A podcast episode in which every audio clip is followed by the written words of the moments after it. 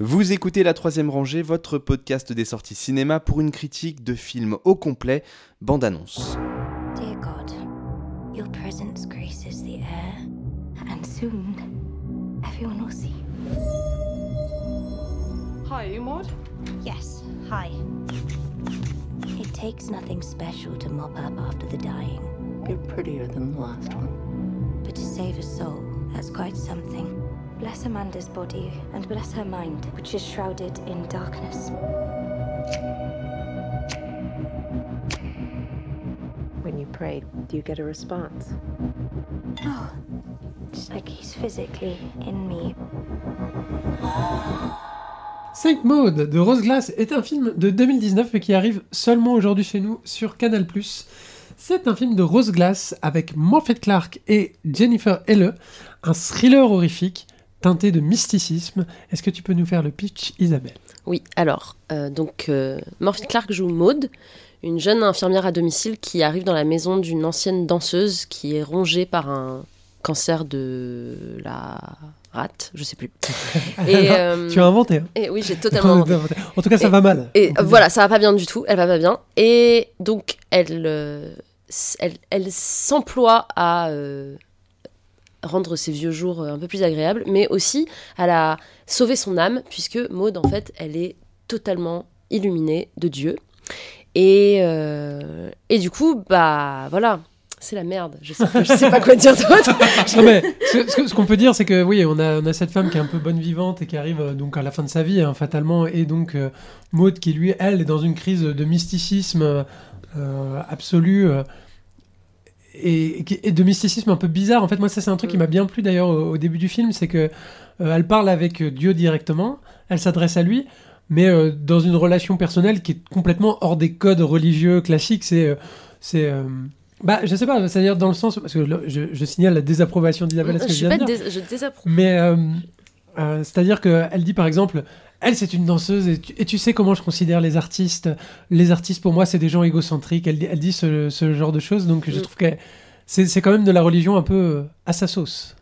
Bah, c'est à sa sauce, mais c'est aussi, en fait, là, c'est ça, ça se rapproche quand même vachement de tout ce qui est euh, euh, nouvelle euh, méga church, euh. Adventiste, tout ça, en fait, avec cette espèce de, de dialogue avec Dieu hyper intime et à la limite de l'extase euh, sexuelle, et même pas que à la limite d'ailleurs.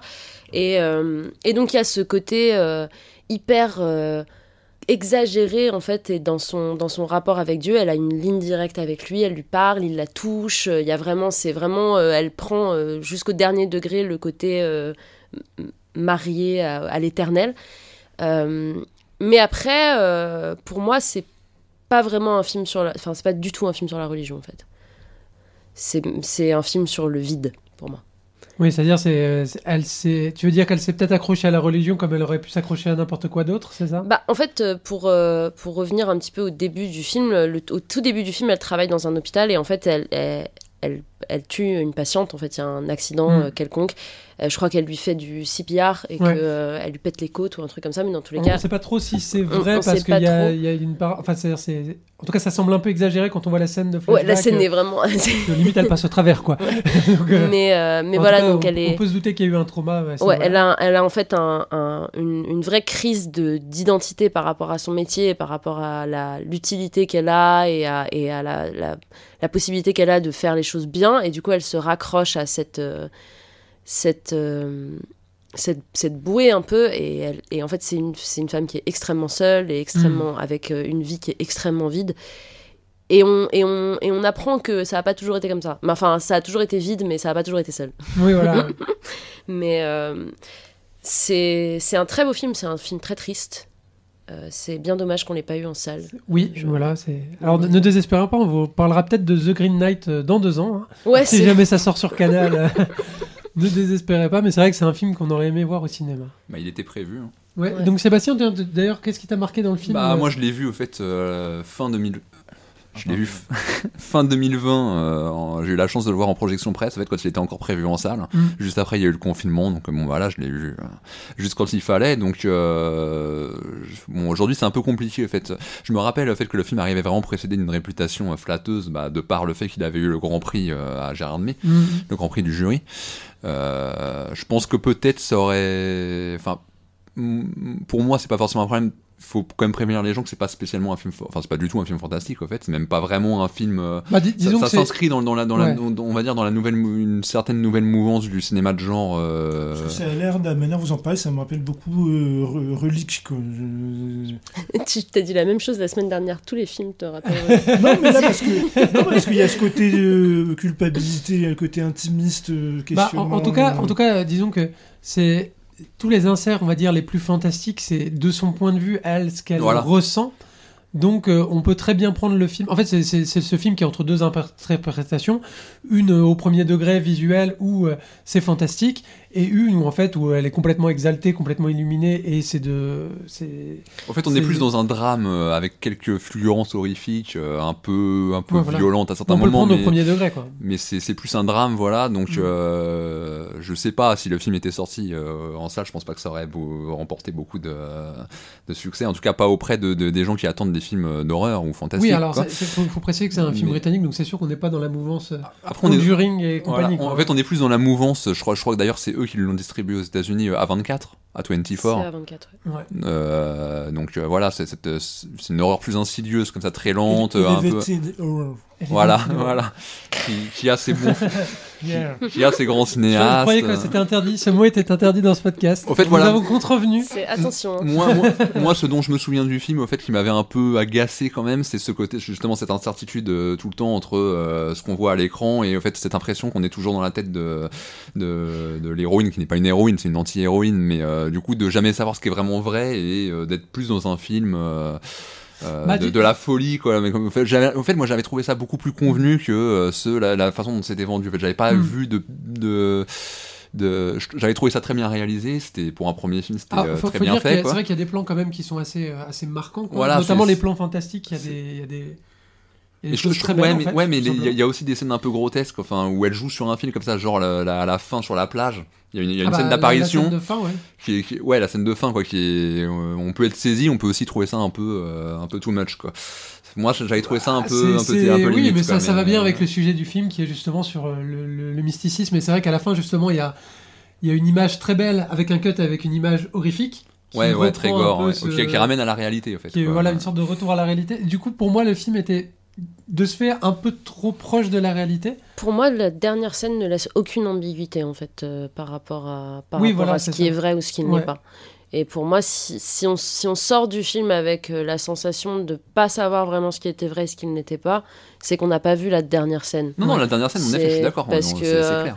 mais- Et, euh, et du coup, il y a un vrai. Enfin, pour moi, c'est- moi c'est ça qui a fait. Moi, je me rappelle, euh, moi aussi, je l'ai vu en projo presse, et je me rappelle vraiment être rentrée chez moi euh, dans un espèce de brouillard euh, sur toute la route du retour, en fait, où je. C'est pas très joyeux là. Ça, ça, il y a une, y a une telle solitude dans ce film. Enfin, c'est Mm. vraiment, c'est, c'est bah Relique, tu vois, euh, par rapport à ça. Dans Relique, il y a pas cette solitude parce que c'est vraiment un film sur la communauté et la filiation.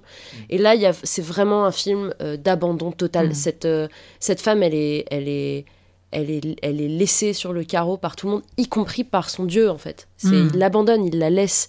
Et, euh, et c'est, c'est horrible. Enfin, moi, moi, j'avais trouvé que c'était un, c'était un vrai film d'horreur, et pourtant, je suis pas une grande fan d'A24, donc euh, c'est, euh, c'est pas forcément euh, ma, ma tasse de thé, euh, ce genre d'atmosphère. euh. Mais par rapport à un The Witch, par exemple, j'ai trouvé qu'il faisait beaucoup plus peur, en fait, parce qu'il y a, un, y a quelque chose de poisseux, malsain dans cette maison.